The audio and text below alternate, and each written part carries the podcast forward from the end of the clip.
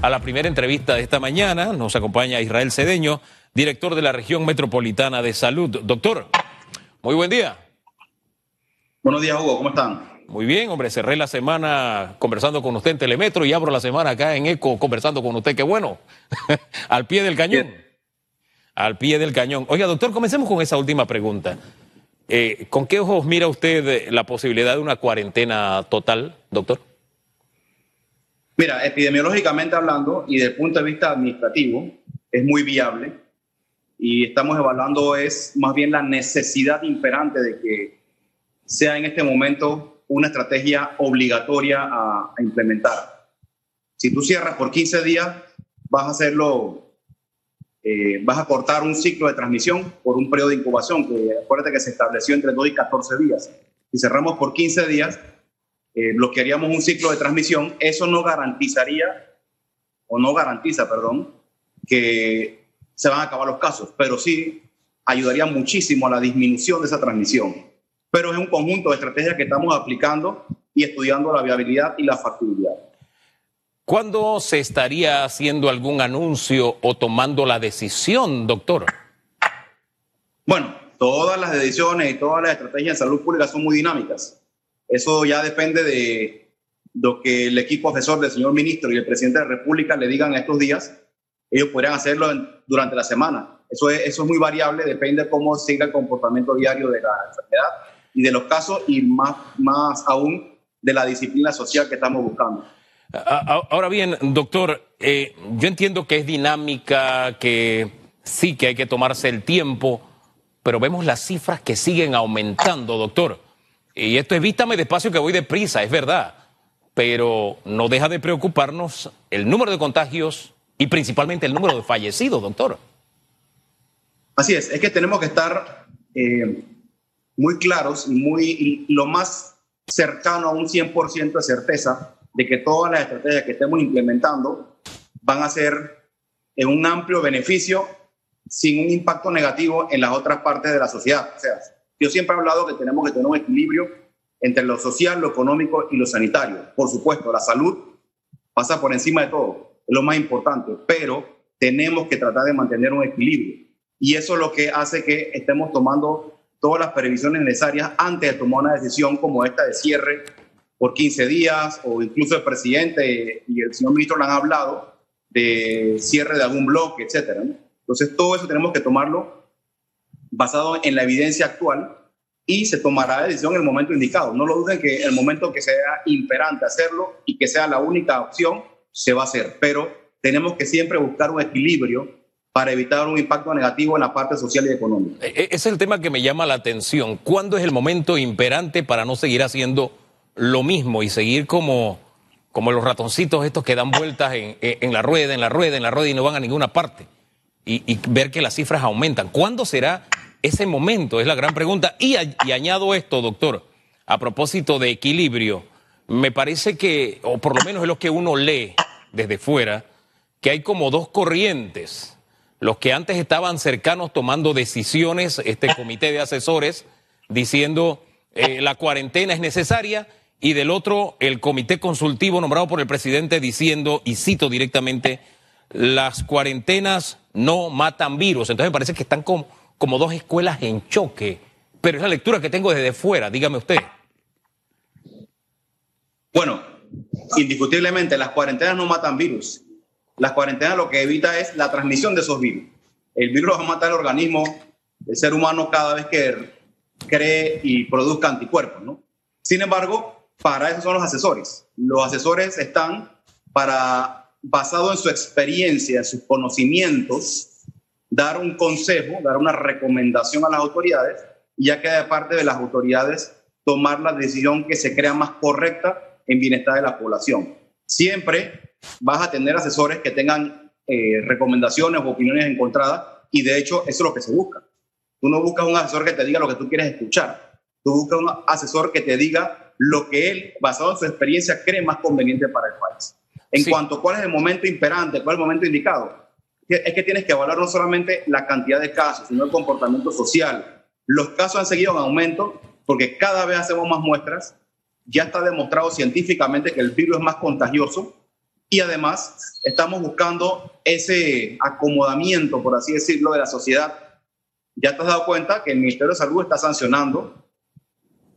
Al principio llamamos atención, recomendamos, ya pasamos a, a las sanciones y vamos a seguir haciéndolas cada vez más fuertes, pero siempre basado en lo que la ley nos permita. Pero claro. es un cúmulo de cosas, un cúmulo de cosas que hay que evaluar día a día, porque no es tan sencillo hacer una cuarentena total desde el punto de vista socioeconómico y sanitario, porque ciertamente la cuarentena total no va a matar el virus, va a disminuir la, la transmisión de los casos, pero también tenemos que velar por la salud física y mental de la población. Claro. Entonces, por eso que estamos tomando en cuenta todo.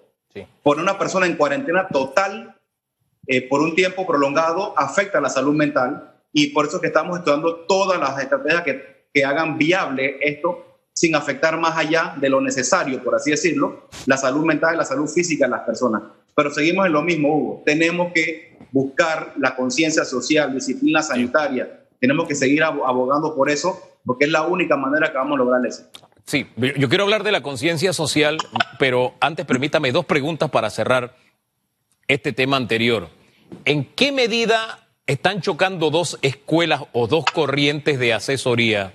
¿O en qué medida estamos siendo eh, nosotros oh, espectadores de una guerra de egos? Mira, yo no lo veo como guerra de egos, ni siquiera de choques. Hay un grupo de especialistas en Panamá que se apegan a la a la normativa bien instaurada de medicina basada en la evidencia, de que si no tengo una evidencia lo suficientemente robusta de seguridad de uso de un medicamento, yo prefiero no recomendarlo. También está la otra corriente o la, o la otra manera de pensar de que eh, no hay evidencia tampoco robusta que diga que hace daño certeramente. Sin embargo, insisto, para eso están ellos. Ellos tienen que darlo en su experticia, en su recomendación todas las recomendaciones son positivas, todas las recomendaciones son aceptadas. Ya queda parte de la autoridad decidirse usando esas recomendaciones, pero ninguna de las dos corrientes, como tú le dices, está equivocada. Como decía mi abuelo, ni está equivocado ni está lo correcto, pero eso es parte de la asociación del uso de estos asesores. Claro. Gente que tiene mucha experiencia y hay que escucharlos a todos. Y al final tomar una decisión basada en la evidencia científica que más le convenga a la población, indistintamente de que si es un medicamento caro, de que si es un medicamento nuevo, que es un medicamento viejo. Lo más importante es, uno, que sea un medicamento, un tratamiento seguro. Lo que importa en medicina es no hacer daño, eso es lo principal, no hacer daño. Y segundo, curar. Entonces, todo eso es lo que, eh, para eso tenemos equipo asesor. Tenemos que escucharlos a todos y tomar en medida todo eso y buscar la evidencia que es lo mejor para la población no, no hacer daño, eh, salvar vidas, es lo, es lo más importante y creo que allá es donde de alguna forma estamos mirando todos, porque este número no necesariamente es para ponernos una corona, o nos ha puesto una corona, pero no nos hace sentir muy orgullosos a nivel internacional. Me llama la atención, doctor, que Colombia hoy entra en cuarentena, pero es una cuarentena bien particular, es cuarentena eh, localizada, cuarentena regional en la propia ciudad de Bogotá, por ejemplo. Hay barrios completos en cuarentena, no puede entrar nadie, no puede salir nadie. Eh, interesante la salida de Colombia, que también, que tampoco presenta buenas cifras, doctor. Sí, eso es básicamente un cerco sanitario, que fue lo que hicimos aquí en Coscuna o en Gonzalillo, un área que nadie entre, nadie sale de esa zona. Eso también está en el tapete, eso es muy probable que también se pueda utilizar. Por eso es que insisto que son muy dinámicas las estrategias. Podemos poner barrios enteros, desde una calle hasta comunidades, barrios o provincias enteras en cuarentena total, en cerco sanitario. Entonces, toda esa estrategia hay que evaluarla en el momento indicado, a ver qué es lo más conveniente para mantener, insisto, prevaleciendo la salud por encima de todo, pero buscando lo más, más, más, más seguramente el equilibrio. Porque, insisto, para mí es muy fácil como autoridad sanitaria decir aquí nadie sale, nadie entra. Hey, pero la gente tiene que comer, hay que buscar medicamentos, hay que hacer algunas cosas que necesitan alguna movilidad. Por eso es que no es tan sencillo instaurar una cuarentena total, porque hay cosas que definitivamente no puede cerrar. Entonces, es, buscar un equilibrio, buscar equilibrio prevaleciendo siempre la salud. Ahora, esto que usted me acaba de decir nos pone los pies sobre la tierra en algo. Si hay gente que necesita salir, tenemos necesidad de hacer cosas, no podemos vivir, eternamente encerrados.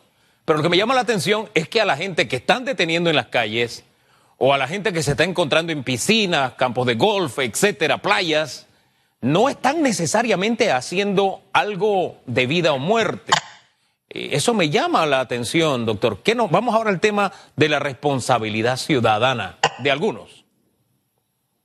Bueno, más claro no lo pudiste haber dicho, Hugo.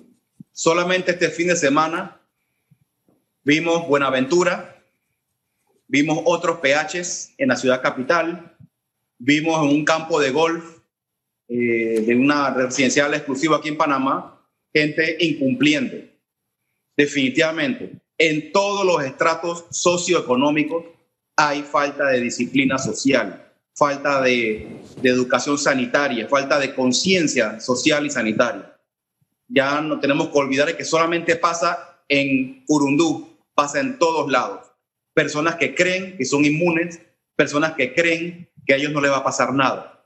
Mientras esto siga, el gobierno, el Estado, las autoridades sanitarias, hagamos lo que hagamos, no podemos lograr el éxito mientras tengamos personas pensando así. Y ojo, yo puedo cerrar todo, pero incluso personal de salud, personal de policía, personal de profesiones eh, sensitivas, por así decirlo, que tienen excepciones en la cuarentena, si igual cuando estamos en cuarentena total yo no me cuido, igual voy a hacer lo mismo, voy a seguir propiciando más contacto. Pues aquí que redunda todo al final. La clave está en cumplimiento de la higiene sanitaria, en la higiene respiratoria, uso de mascarilla, distanciamiento, porque así sea que salgan solamente dos personas en un momento dado, si ninguna de las dos se cuida, igual se van a mantener los contagios.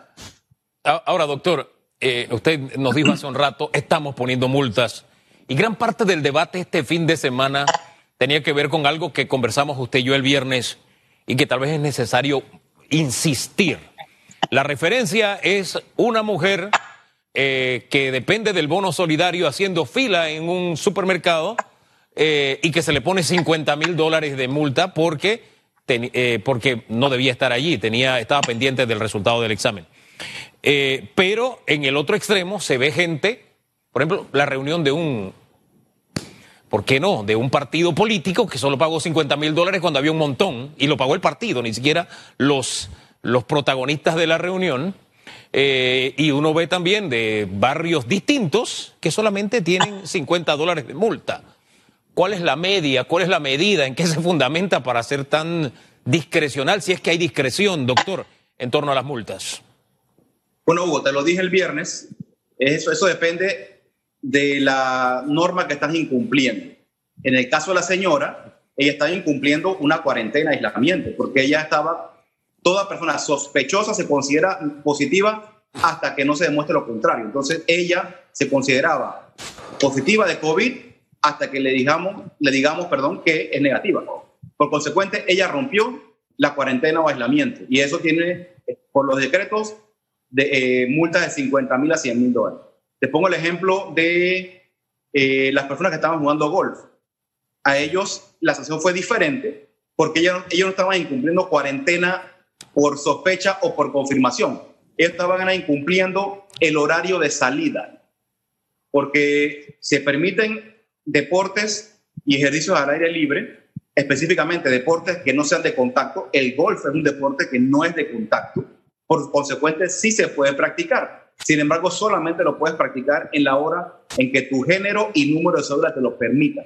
Entonces, insisto, cuando vamos a sancionar, la discrecionalidad viene es en el tipo de, de, norma que están violando, ¿no? ¿Qué, están incumpliendo? Si es el uso de mascarilla, si es el uso del el horario de salida, pero la más grave definitivamente son esas personas que saben que son positivas o que están en espera de un resultado y que se consideran positivas hasta que se ha demostrado lo contrario, esos son los más graves y que son las que eh, incurren en una falta de sanción de 50 mil a 100 mil dólares.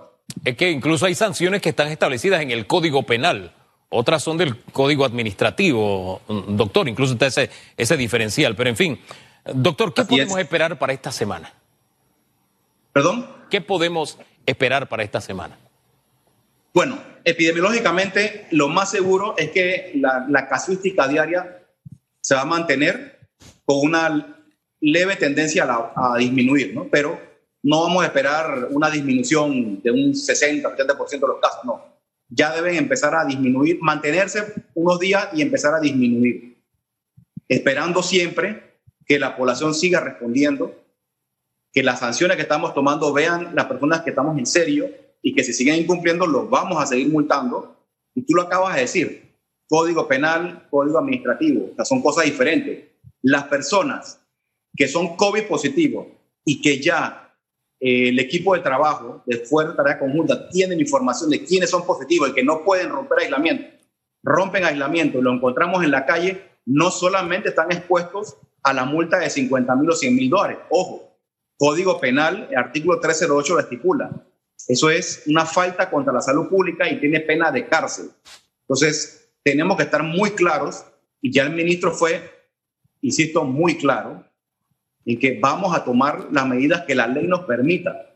Ya se acabó eso de que, bueno, es que si, lo, si le aplico el, el código penal, me van a criticar, que, que él no mató a nadie. No, pero es que si tú eres positivo y estás en la calle, estás atentando contra la vida de los demás. Por consecuente, se va a aplicar el código penal en los casos que así lo ameriten. Hombre, sales a la calle, eres un suicida en potencia, eres un homicida en potencia, dependiendo de la condición que te encuentres. Doctor, gracias por conversar con Panamá. Que tenga muy buen día. Gracias, Hugo, a ti. Hasta luego. El